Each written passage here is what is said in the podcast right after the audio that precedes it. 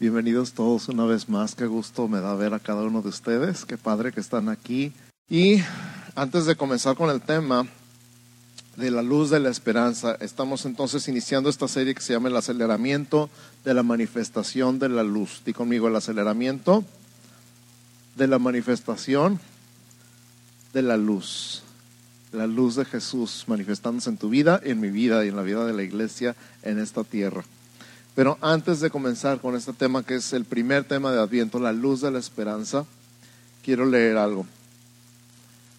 Durante el mes de diciembre, la familia de Dios se prepara para dar un regalo para la casa del Padre, celebrando el nacimiento de su Hijo Jesús. ¿Cuántos saben que celebramos el cumpleaños de Jesús?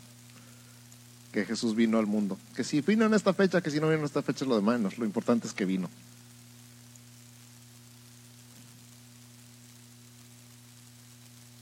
Lo importante es que vino y vino por amor a ti y por amor a mí. Cada familia en particular los vamos a invitar a que aparten una ofrenda especial que depositaremos durante cualquiera de los cuatro domingos de diciembre. Estos regalos se invertirán exclusivamente en la casa de ambos sitios y serán una demostración del amor que juntos podemos prenda para ese, bien, para ese fin, perdón, escribiendo en el sobre con letras grandes, regalo para Jesús. ¿Alguien me alcanza un sobre? Por favor, que está en blanco. Debía haber agarrado uno al principio. Muchas gracias. Este sobre que se pueden llevar el día de hoy, de este lado le pueden poner regalo para Jesús, pero de este lado está en blanco completamente. Entonces los voy a invitar, los voy a animar a que los más creativos de la familia decoren el sobre como mejor les guste. Pónganle regalo para Jesús, pero pónganselo con letras bonitas, colorenlo, pónganle brillantina, diamantina, no sé lo que le quieran hacer, pero pónganlo muy bonito porque va a ser su regalo que van a entregar como familia para Jesús. Amén. Gracias a los dos que contestaron. Ah, eso es todo. Entonces, repito, es importante que todos los miembros de la familia participen en aportar, llévense un sobre en el que designarán su ofrenda para ese fin, escribiendo en el sobre con letras grandes, regalo para Jesús y la fecha. Los más creativos pueden decorar el sobre con motivos navideños. Que este esfuerzo nos enfoque en la razón de la Navidad, haciendo a Jesús la primera persona a la que su familia le dará un regalo.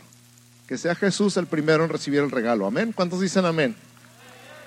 Es su cumpleaños, así que lo estamos celebrando a Él y que sea Él el primero en regalo. ¿Por qué? ¿Qué dice ahí arriba? Jesús es el motivo, Ni Santa Claus, ni el reino Rodolfo, ni los elfos. Jesús. Di conmigo Jesús. Amén.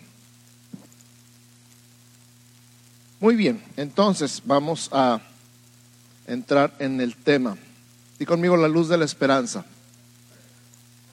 El aceleramiento de la manifestación de la luz en tu vida y en mi vida y a través de tu vida y de mi vida a este mundo comienza este domingo con la luz de la esperanza. Entonces comienza el Adviento. La temporada de Adviento son estos cuatro domingos antes de Navidad. La palabra Adviento viene de latín Adventus Redentoris, que literalmente significa la venida del Redentor. Calor, la misma hambre, todo lo mismo que tú y yo,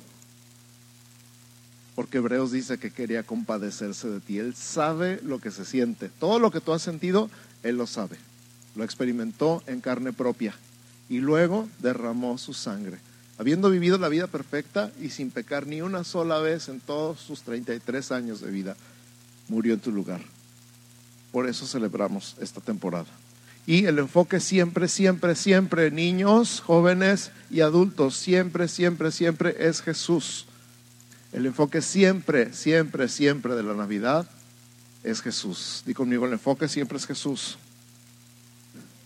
Por eso les digo, ni Santa Claus, ni el Reno Rodolfo, ni los elfos, ni el Polo Norte. Es Jesús. El motivo de la Navidad es Jesús, que no se nos olvide nunca. Amén. Las velas simbolizan entonces el aceleramiento de la manifestación de su luz. Hoy encendieron la primera vela, la vela de la esperanza. Y cada domingo vamos a encender una vela más donde va a ir aumentando el brillo de esta corona que se llama corona de Adviento.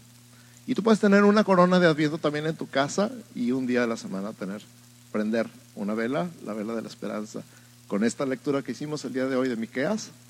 Y la siguiente semana puedes tener la segunda vela y la tercera y la cuarta y el 24 de diciembre, cuando tengas tu cena de Navidad, hacer un tiempo para darle gracias a Jesús, la luz del mundo, por venir a este mundo y encender la quinta vela, la vela que está en el centro. ¿De acuerdo? Están medio dormidos hoy. No sé si les hace falta el frío. No, gracias.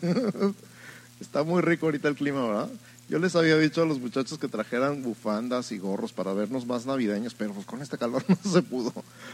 Y ahí tengo mi bufanda y ahí la dejé. Dije, no, yo no me voy a poner nada ahorita de, calientito. Entonces, eso es la temporada de Adviento, eso es. Y vamos a hablar de la esperanza, entonces la luz de la esperanza en tres tiempos. Y conmigo, tres tiempos. La esperanza pasada, la esperanza presente y la esperanza futura. Dile otra vez conmigo, esperanza en tres tiempos. Pasado, presente y futuro. Si te acuerdas de eso, te acuerdas de todo el mensaje. ¿De qué se trató el mensaje? Esperanza en tres tiempos, pasado, presente y futuro. Entonces vamos a ver la luz de la esperanza pasada. ¿Listo para tomar notas? Vamos a tomar muchas notas el día de hoy. Isaías 42, 1. Si estás tomando notas y lo estás buscando en tu Biblia, Isaías 42, 1. Dice, he aquí mi siervo, yo le sostendré, mi escogido, en quien mi alma tiene contentamiento, he puesto sobre él mi espíritu, él traerá justicia a las naciones. Qué promesa más increíble, ¿verdad que sí? Lo voy a leer otra vez. He aquí mi siervo, yo le sostendré, mi escogido, en quien mi alma tiene contentamiento, he puesto sobre él mi espíritu, él traerá justicia a las naciones. Isaías 42, 1. Cuando tengas oportunidad, lee todo el capítulo 42 de Isaías. Pero este primer versículo es impresionante. ¿Se acuerdan cuando Jesús fue bautizado y descendió sobre él el Espíritu Santo en forma de paloma y se oyó una voz del cielo que decía, este es mi Hijo amado, en él tengo contentamiento, complacencia, es la misma palabra. Está hablando entonces de Jesús y Jesús dice que traería justicia a las naciones. Esto fue escrito 700 años antes de Cristo. Imagínate siete siglos de espera. Él y sus salidas son desde el principio, desde los días de la eternidad. ¿Sabes algo que me impresiona de las escrituras, de las profecías mesiánicas? Se llaman profecías mesiánicas, todo lo que está escrito en el Antiguo Testamento acerca de Jesús, el Mesías, el Cristo. Me impresionan los detalles. ¿Alguien alguna vez ha tenido la fabulosa idea de comparar, no, que las profecías de Nostradamus, mira, nada que ver, nada que ver. Las profecías mesiánicas te dije en todo el Antiguo Testamento quién sería el Mesías, de qué familia, cuándo nacería, dónde nacería, que habría muerte de muchos niños en su tiempo. Todo está profetizado con lujo de detalles. Y eso nada más la temporada de Adviento. También dijo qué iba a hacer durante su vida, cómo iba a morir, que iba a ser traicionado por 30 piezas, no 29, no 31, por 30 piezas de plata, no de oro, que sería clavado en una cruz, que sería crucificado entre dos ladrones. Todo, todo, todo, absolutamente todo está escrito con lujo de detalles y con siglos de anticipación. Eso me impresiona mucho de las profecías mesiánicas. Y aquí en Miqueas 5.2 nos está diciendo precisamente dónde nacería el Mesías. Y si te acuerdas cuando llegaron los reyes magos famosos que no eran reyes y tampoco eran la clase de magos que nosotros pensamos. cuando llegaron a Jerusalén y dijeron, ¿dónde está el rey de los judíos que ha nacido? Porque su estrella hemos visto allá en el oriente y venimos a adorarle. Y Herodes se turbó y toda Jerusalén con él y dijeron, pues ¿dónde nace? ¿Dónde nace? ¿Dónde nace? Y entonces le preguntaron a los líderes religiosos, a los estudiosos, y ellos le dijeron, en Belén, porque está escrito y, citan esta cita, Miqueas 5.2, tu Belén, Efrata. Amén. Ay, se me movió. Lamentaciones 3, 21 y 22. Lamentaciones 3, 21 y 22. Esto recapacitaré en mi corazón, por lo tanto esperaré.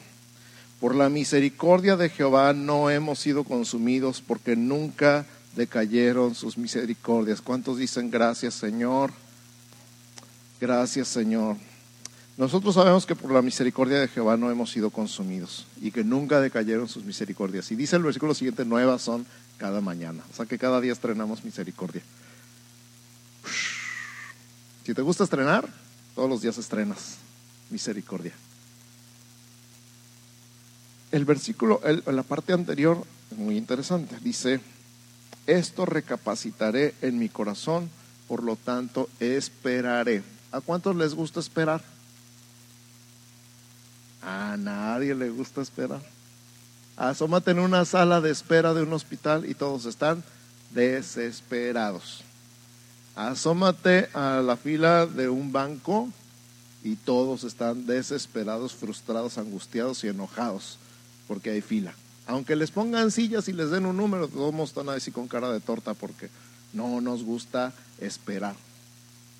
Sin embargo, cuando dice esto, dice recapacitaré en mi corazón por lo tanto, esperaré. Imagínate la promesa del Mesías desde 1600 años antes, más. Y la espera de un pueblo que sabía que venía, pero no sabía cuándo. Y esperaba, y esperaba, y esperaba. Las promesas de Isaías siete siglos antes, 700 años antes. La promesa de Miqueas 450 años antes. Y no sabían cuándo, y de repente pero dice, esto recapacitaré en mi corazón, por tanto esperaré. Si hay una promesa de Dios en tu vida, hay una cosa, bueno, dos cosas que puedes hacer según este versículo. Número uno, recapacitar. Y número dos, esperar. Si Dios lo prometió, Dios lo va a cumplir. Así que piensa, antes de volverte loco, piensa. Él lo dijo, Él lo va a hacer. ¿Cuándo? Cuando Él diga, cuando sea el momento. Por siglos entonces el pueblo escogido de Dios esperó al Mesías prometido, un Salvador, un Redentor, un Rey.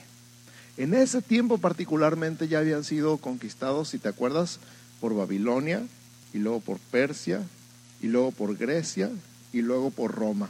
Siempre estaban esperando un libertador, pero no sabían qué clase de libertador.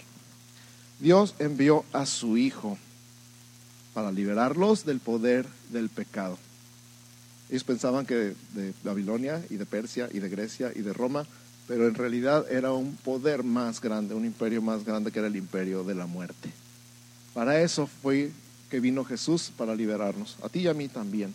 Romanos capítulo 3, versos 24 y 25. Romanos 3, 24 y 25. Si estás buscando, leyendo y tomando notas conmigo, Romanos 3, 24 y 25 dice, siendo justificados gratuitamente por su gracia mediante la redención que es en Cristo Jesús, a quien Dios puso como propiciación por medio de la fe en su sangre para manifestar su justicia. Gracias al uno que contestó. A causa de haber pasado por alto en su paciencia los pecados pasados. Otra vez, ¿cómo fuimos justificados? Según este versículo o estos versículos. Gratuitamente. Di conmigo gratuitamente. ¿Cómo fuimos justificados? Gratuitamente. Voltea con tu vecino y dile gratis. Y no es porque no haya costado nada, Jesús le costó todo. A ti es el que no le costó nada. Fuimos justificados gratuitamente. ¿Por qué? Por su gracia, que es la misma palabra en griego, gratis y gracia. Mediante la redención que es en Cristo Jesús. ¿Se acuerdan qué es redención? Tú y yo estábamos empeñados en la casa de empeño de Satanás. Adán nos empeñó y Cristo nos redimió. Pagó el precio de nuestro rescate. Amén. a quien Dios puso como propiciación por medio de la fe en su sangre para manifestar su justicia. Esto es impresionante, de verdad, de verdad, de verdad, porque el concepto de justicia a veces lo tenemos medio chueco y pensamos que justicia es que le castiguen al que hizo mal y que le den un premio al que hizo bien. Y pensamos que eso es lo único que es justicia, ¿no? Pensamos en Robin Hood que le robaba a los ricos para darle a los pobres, eso es justicia. Y sí en parte, pero no, en realidad no. Dios es santo, ¿te acuerdas? y porque Él es justo y porque Él es santo, no hay un gramo de maldad en Él. Porque Él es justo porque Él es santo, no hay un gramo de maldad en su corazón, en su mente, en sus pensamientos, en sus emociones o en sus intenciones. y esa justicia se manifestó a tu vida y a mi vida por medio de Jesús. Él es tan bueno, tan hermoso, tan maravilloso. Entonces, ¿cómo pudo pasar por alto los pecados pasados si Él es justo?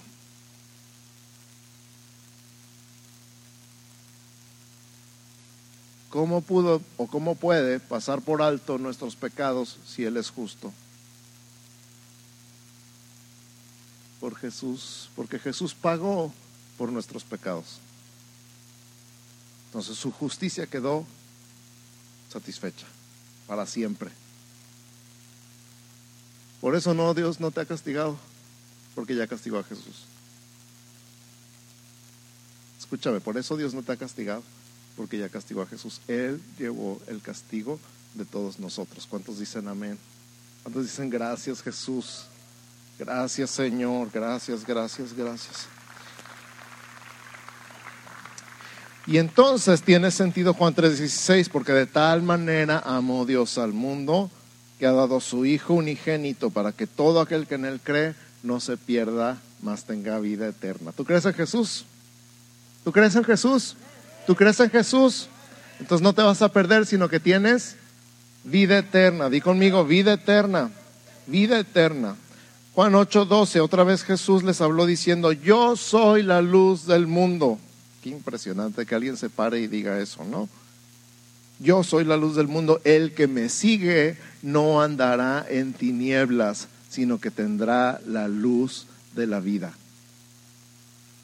Si tú sigues a Jesús, no andas en tinieblas. ¿Sabes cómo es andar en tinieblas? Siempre pienso cuando te apagan la luz o se va la luz en una casa que está bien oscura, que no le entra la luz por ningún lado. ¿Te ha pasado? Que te apagan las luces y tienes que andar a tientas. Y luego no sabes dónde estaban los muebles y chocas con un mueble y te pegas en la pierna o en la espinilla. Y andas tocando las paredes tratando de llegar a la puerta o a la lámpara que en algún lado dejaste y ahora ya no pasa tanto eso porque tenemos celulares y por lo menos prendemos el celular. Pero es horrible estar en tinieblas. Es horrible estar a oscuras, es horrible andar a tientas y es horrible andarse tropezando. Pero mucha, mucha, mucha gente en la vida se anda tropezando, anda a tientas, no sabe a dónde llegar. De hecho, tenemos un dicho acerca de ver la luz al final del túnel. Porque cuando andamos a tiendas y ya no vemos el final del túnel, no vemos la luz, nos empezamos a desesperar. Y hay mucha, mucha, mucha gente en este mundo que no ve la luz. ¿Por qué? Porque no está siguiendo a Jesús. Pero Jesús promete aquí, el que me sigue no andará en tinieblas, sino que tendrá la luz de la vida.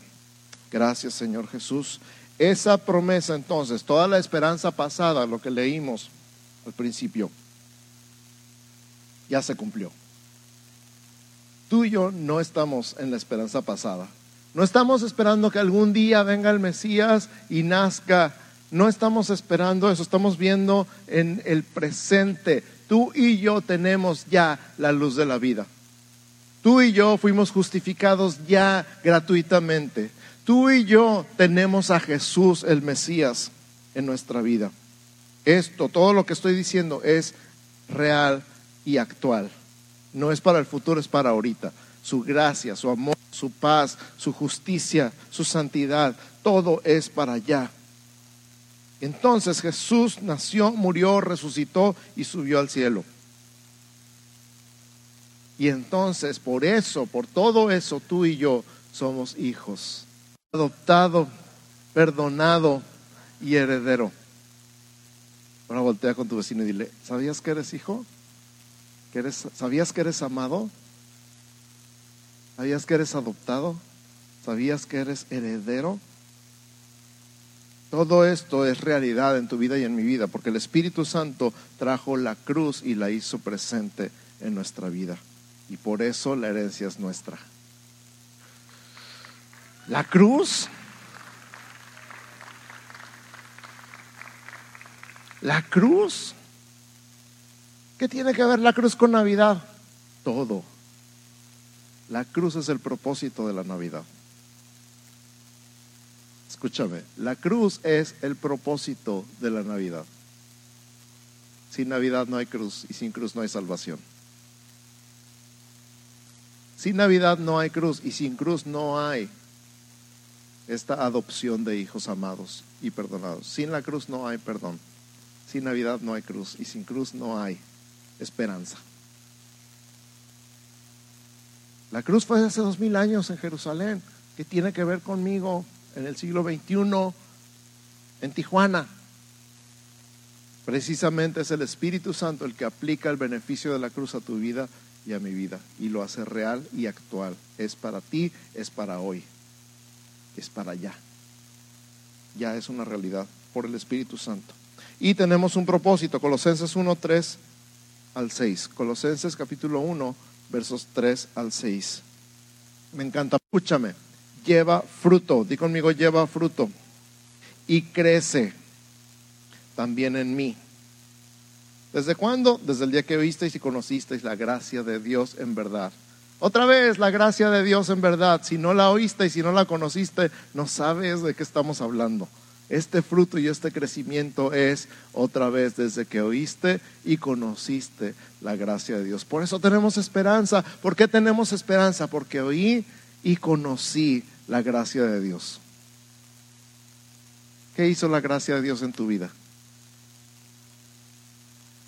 Uh, hizo la gracia de Dios en tu vida. Y entonces vamos a la luz de la esperanza futura. Ya vimos la esperanza pasada, ya vimos la esperanza presente, ahora vamos a ver la esperanza futura. Isaías 25, 8. Me encanta Isaías, me encanta, me encanta, me encanta.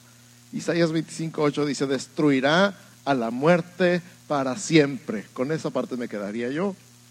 Pero sigue, destruirá la muerte para siempre y enjugará Jehová el Señor toda lágrima de todos los rostros. ¿Cuántos han llorado alguna vez?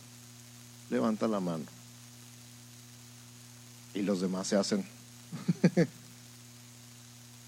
¿Cuántos han llorado una vez por lo menos? De coraje, de tristeza, de angustia, de depresión, de impotencia de agradecimiento, de felicidad, de dicha. Y Dios va a sacar todas las lágrimas de todos los rostros y quitará la afrenta, afrenta es vergüenza, de su pueblo, de toda la tierra, porque Jehová lo ha dicho. Y cuando Dios dice algo, lo cumple. ¿por qué? Porque yo digo, está bueno. Señor, ¿por qué? Porque yo digo. Ah, ok. Ella dijo. Isaías 11:10.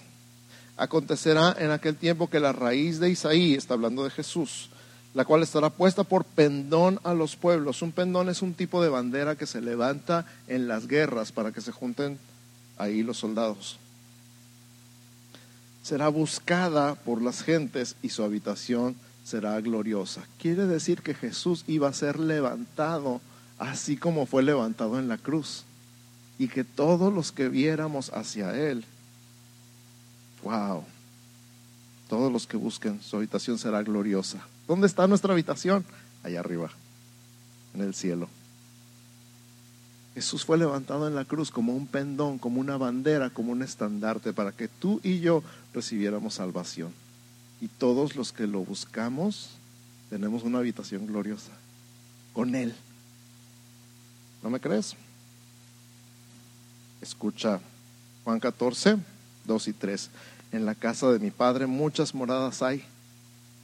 Si así no fuera, yo os lo hubiera dicho. Voy pues a preparar lugar para vosotros.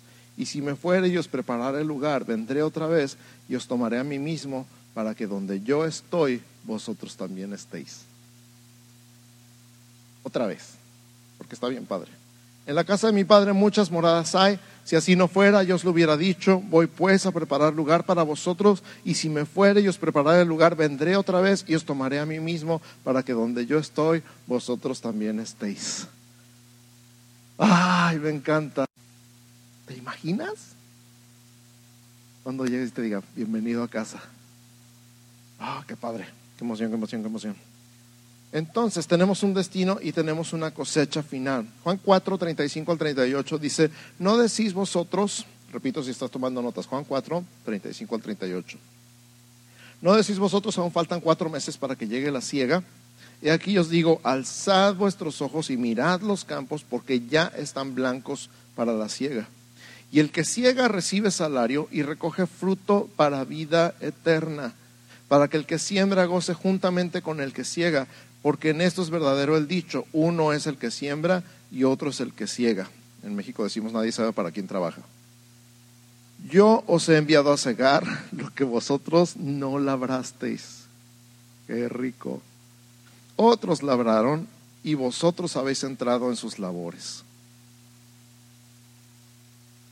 Muchas veces, muchas, muchas, muchas veces, cuando alguien acepta a Cristo, le entrega su vida a Cristo, tú dices, ay, qué padre, le entregó su vida a Cristo, pero no sabes que hay gente que ha sembrado por semanas, por meses y a lo mejor por años, predicándole la palabra, orando por él y Dios haciendo la obra en su corazón. Y tú llegaste y cosechaste, así nomás.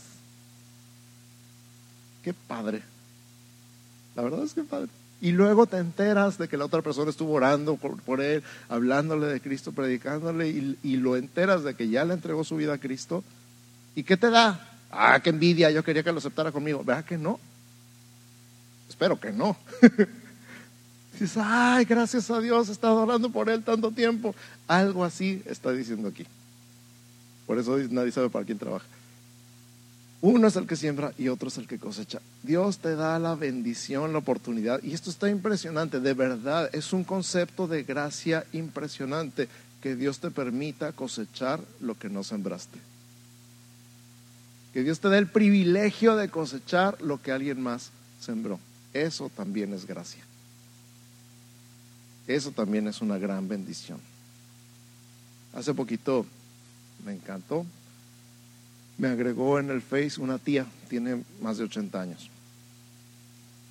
La última vez que tuve contacto con ellos, nos habían dejado de hablar cuando nos hicimos cristianos, hace 20, 32 años, hace 32 años.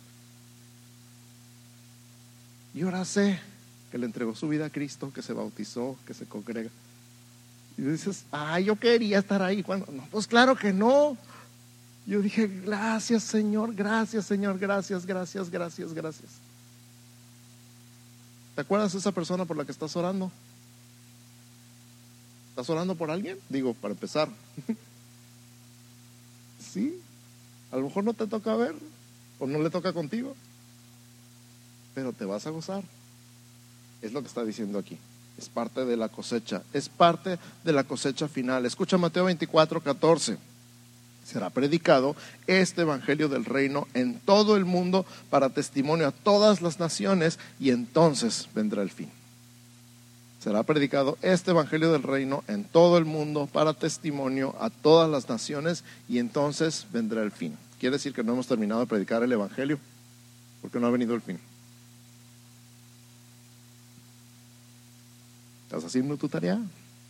Haz tu parte. Jesús viene otra vez a reinar. Di conmigo, Jesús viene otra vez. Otra vez a reinar. ¿Te acuerdas cuando te dije hace rato, nosotros no estamos esperando al Mesías que vuelva a nacer, que venga, porque ya vino, pero viene otra vez? O sea, no estamos esperando la primera Navidad, la primera Navidad ya pasó, el nacimiento de Jesús ya sucedió, pero viene otra vez viene por ti y por mí. Entonces tenemos una esperanza no nada más pasada, no nada más presente, sino tenemos una esperanza en el futuro. Jesús viene. ¿Cuándo? Dijo, no les voy a avisar. No les digo. Es más, ni yo sé, dice nomás el Padre. Entonces podría ser ahorita. Podría ser mañana. Podría ser hoy en la noche. Eso es esperanza. Eso es expectativa. Yo no sé cuándo, pero yo me voy a mi casa, porque aquí no es mi casa. Aquí soy un peregrino, un extranjero. Mi casa está en el cielo. Mi hogar está en el cielo. Jesús lleva dos mil años preparándome una casa. Y cualquier día va a decir, vente para acá. ¿Cómo lo esperas tú? ¿Con miedo? Con angustia, con, con, con, ¿cómo lo esperas? Yo estoy así como, yo estoy listo cuando quieras. con esperanza. ¿Cómo lo esperas? Con gozo, con alegría, con emoción. ¿Cómo esperas un bebé?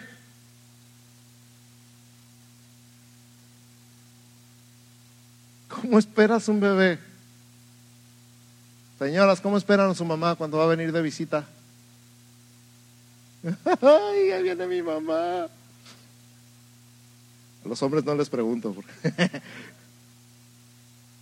ah, también se chequean, nos chequeamos los hombres. Ahí viene mi mamá, mi mamá ya está en el cielo.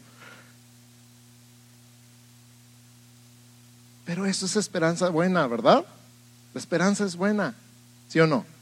La esperanza es buena, Jesús viene otra vez a reinar.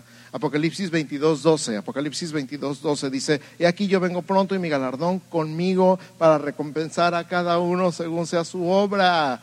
He aquí yo vengo pronto y mi galardón conmigo para recompensar a cada uno según sea su obra. O sea, no nada más viene, sino que trae premios. Me recuerda a las abuelitas cuando llegan con regalos. Cuando llegaba mi abuelita a la casa, lo primero que iba yo era sobre la maleta. Porque siempre traía algo para mí. Tal vez no debí decir eso. Ustedes también hacían eso, ¿no? ¿Qué me trajiste, mamá cuacua? Jesús viene y viene con un galardón, con un premio para recompensar a cada uno sea su obra. Fíjate lo que dice Daniel 2.34. En Daniel 2, Daniel está interpretando el sueño de Nabucodonosor. ¿Se acuerdan? Tuvo un sueño y no se acuerda y luego les dice a los sabios, magos y adivinos, tuve un sueño pero ya se me olvidó. ¿Quién me dice qué soñé y qué significa? Y todos los magos dicen, pues no se puede, así no se puede, pues corten la cabeza a todos. Y entonces Daniel se entera y dice, déjame chance tanto, déjame orar. Y llega y dice, el verso 34, estabas mirando hasta que una piedra fue cortada. Ya vimos esta estatua. ¿Se acuerdan la estatua que, de oro, de plata, de bronce, etcétera, etcétera? Una piedra fue cortada no con mano e hirió a la imagen en sus pies de hierro y de barro cocido y los desmenuzó. Me salto hasta el verso 44 por cuestión de tiempo, pero ustedes lo pueden leer en su casa con calma. Y en los días de estos reyes, el Dios del cielo levantará un reino que no será jamás destruido, ni será el reino dejado a otro pueblo. Desmenuzará y consumirá a todos estos reinos, pero él permanecerá para siempre. ¿Sabes cómo se llama ese reino? El reino de Dios. El reino de los cielos. El reino de justicia, paz y gozo. Viene y viene pronto.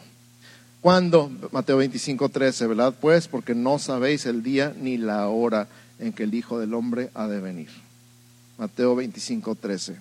Cualquiera que te diga que ya hizo las cuentas y que hizo el cálculo y que ya sabe la fecha, miente.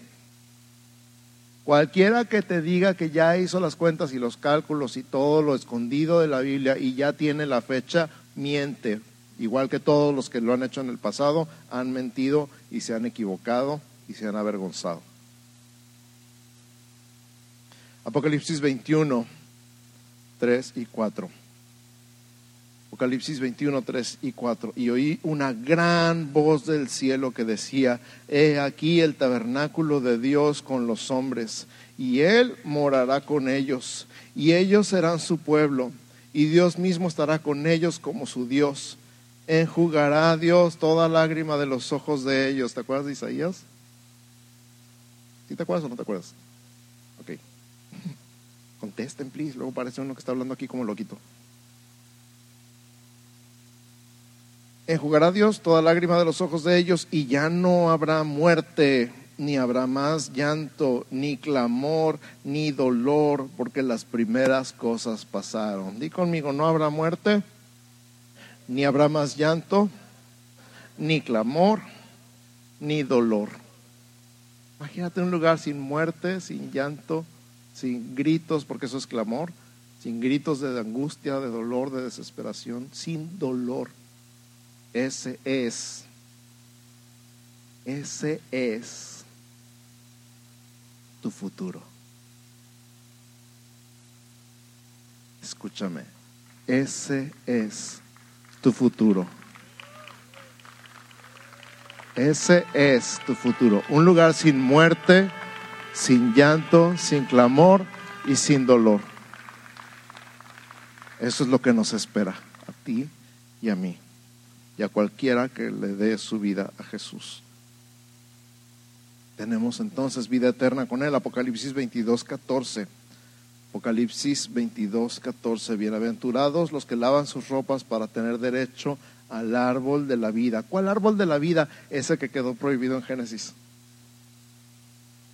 ¿Te acuerdas cuando pecó el hombre? Comiendo del árbol del conocimiento del bien y del mal. Quedó excluido del paraíso, del huerto del Edén y hasta puso un ángel y una espada que se revolvía por todos lados para que nadie pudiera tener acceso al árbol de la vida. En Apocalipsis todos pueden comer del árbol de la vida. Bueno, casi todos. Dice, bienaventurados los que lavan sus ropas. ¿Dónde se lavan? En la sangre del cordero. Para tener derecho al árbol de la vida y para entrar por las puertas de la ciudad. Verso 17, el espíritu y la esposa dicen, ven. ¡Oh! se me pone la carne de gallina. Y el que oye, diga, ven. Y el que tiene sed, venga. Y el que quiera, tome del agua de vida gratuitamente. Esto fue el verso 17. Una vez más, el espíritu y la esposa dicen, ven. ¿Sabes quién es la esposa? La iglesia. La iglesia dice, ven. A veces pienso cuando la iglesia está demasiado ocupada en las cosas terrenales y llegan a pensar, no sé si te ha tocado escuchar, ay, no, no, que todavía no venga. Y dices, ¿what? ¿Cómo que todavía no venga? No, es que me falta de hacer esto y esto y esto. ¿Quiénes son ellos? Nosotros. Ellos le han vencido por medio de tres cosas. La sangre del cordero, la palabra del testimonio de ellos y menospreciaron sus vidas hasta la muerte. Número uno, la sangre del cordero. Número dos, la palabra del testimonio. Y número tres, menospreciaron sus vidas hasta la muerte.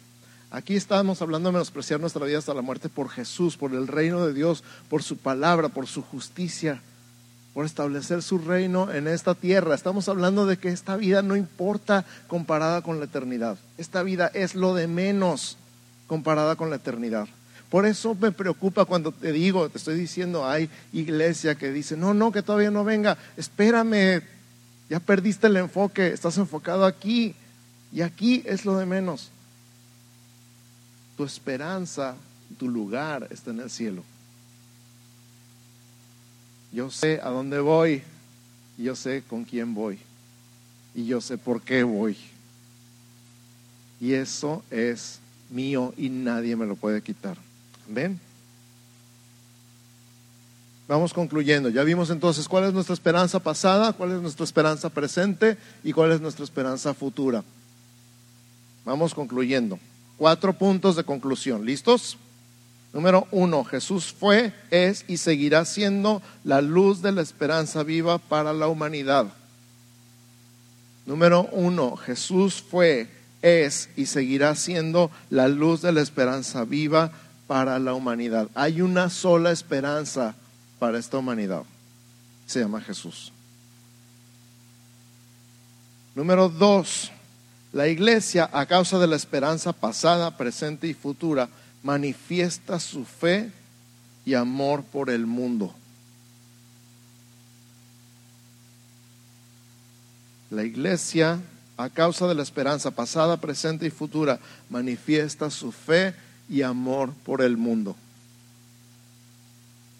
O sea, piensa, si eres el que tiene la esperanza, y esa esperanza la tienes por fe, la tienes que compartir. Porque esta misma esperanza te trae un amor por el mundo. Número tres, la luz de la esperanza nos mantiene firmes en el camino de las tribulaciones y pruebas de la vida. Número tres, la luz de la esperanza nos mantiene firmes en el camino de las tribulaciones y pruebas de la vida. Acuerdo de una amiga muy querida que ya está con el Señor desde hace muchos años, Susie Robertson. que ella decía, Dios me ama y yo voy al cielo, lo demás no es tan importante. Dios me ama y yo voy al cielo, lo demás no es tan importante. ¿Cuántos han pasado por tribulaciones? Levanten la mano. ¿Qué significa tribulaciones? Problemas. Problemas de todo tipo. Angustias. Pruebas. ¿Cómo sales adelante? ¿Cómo le haces para seguir adelante? Tengo esperanza. Escucha, y te van a preguntar, ¿cómo le haces para seguir adelante? Tengo esperanza. Y no es la esperanza de, ay, algún día todo esto va a cambiar, quién sabe cómo y quién sabe por qué. No, Jesús es la esperanza. Jesús es la esperanza. Tengo a Jesús, tengo esperanza. Es más, dilo conmigo, tengo a Jesús, tengo esperanza. Tengo a Jesús, tengo esperanza. Tengo a Jesús, tengo esperanza. Cuál sea la tribulación, cuál sea el problema, no importa lo que sea, tengo a Jesús, por lo tanto, tengo esperanza. Ay, es que no sé qué hacer con este. Tengo a Jesús, por eso tengo esperanza. Número cuatro, la esperanza mantiene a la iglesia atenta a los tiempos de Dios y alerta, creciendo y colaborando en el propósito de Él y manifestando su luz. Está un poquito largo, lo voy a repetir. La esperanza mantiene a la iglesia atenta a los tiempos de Dios. Alerta, creciendo y colaborando en el propósito de Él y manifestando su luz.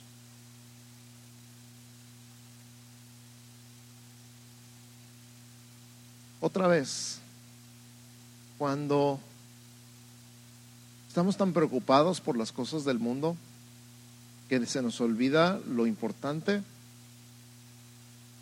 dejamos de estar alertas dejamos de estar atentos, dejamos de crecer, dejamos de colaborar en el propósito de Dios, porque lo único que pensamos es cómo conseguir esta cosa mundana que tanto nos importa, sea lo que sea.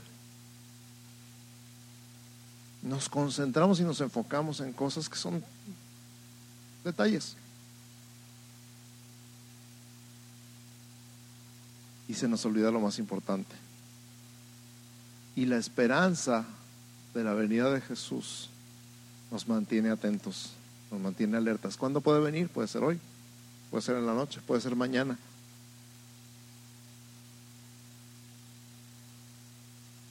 ¿Y entonces por qué no ha venido?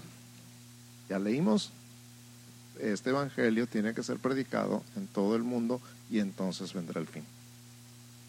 Como dice el pastor Abel, que le dijo al Señor, estoy esperando al último que me diga que sí. Como dijo Pedro, el Señor no retarda sus promesas, algunas la tienen por tardanza, sino que es paciente para con nosotros, no queriendo que nadie perezca, sino que todos procedan al arrepentimiento. ¿Por qué no ha venido? Por amor. Porque Él también está esperando. Te está esperando a ti a que hables a que digas, a que la luz de Jesús se manifieste a esa persona que todavía no le conoce, que todavía no le ha recibido, que todavía no ha dado su vida.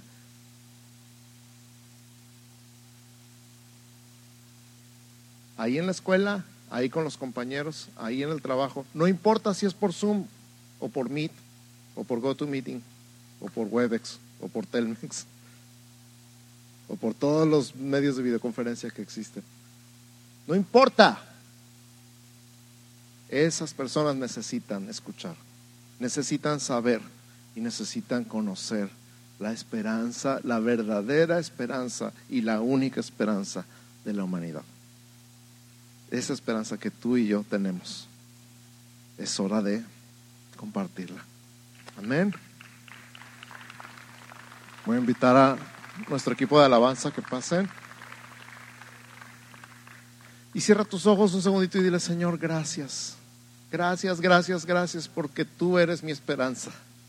Mi esperanza está en ti. Mi esperanza no está en el gobierno. Mi esperanza no está en mi cuenta del banco. Mi esperanza no está en mis clientes. Mi esperanza no está en mi patrón. Mi esperanza no está en la situación mundial. Mi esperanza eres tú. Mi esperanza eres tú, Jesús.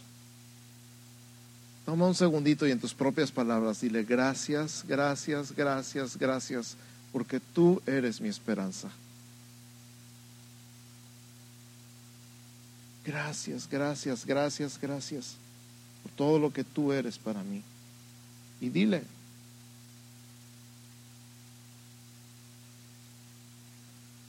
Dile, dile, dile, dile.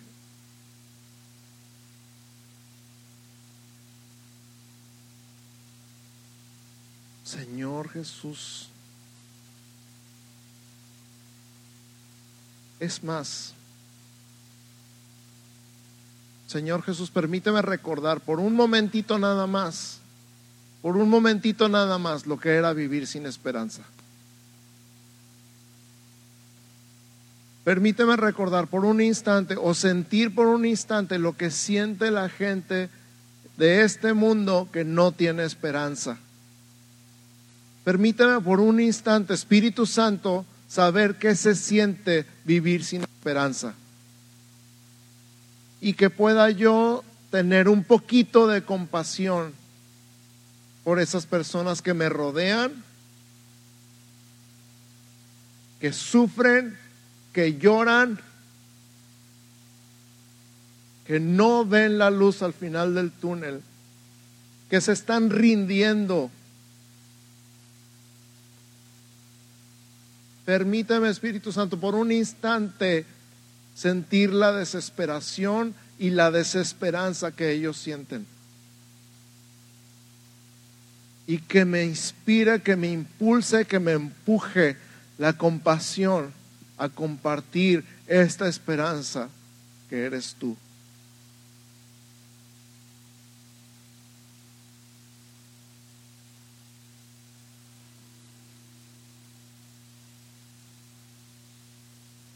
Que si bien puedo tener un pan para dar, si bien puedo tener una cobija o una bufanda para regalar esta Navidad, que venga llena de esperanza.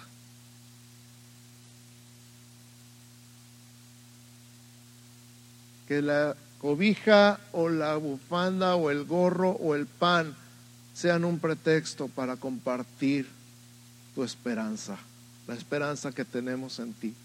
Y una vez más, Señor, volvemos nuestros ojos al cielo, volteamos hacia ti y te decimos, ven Señor Jesús, ven Señor Jesús.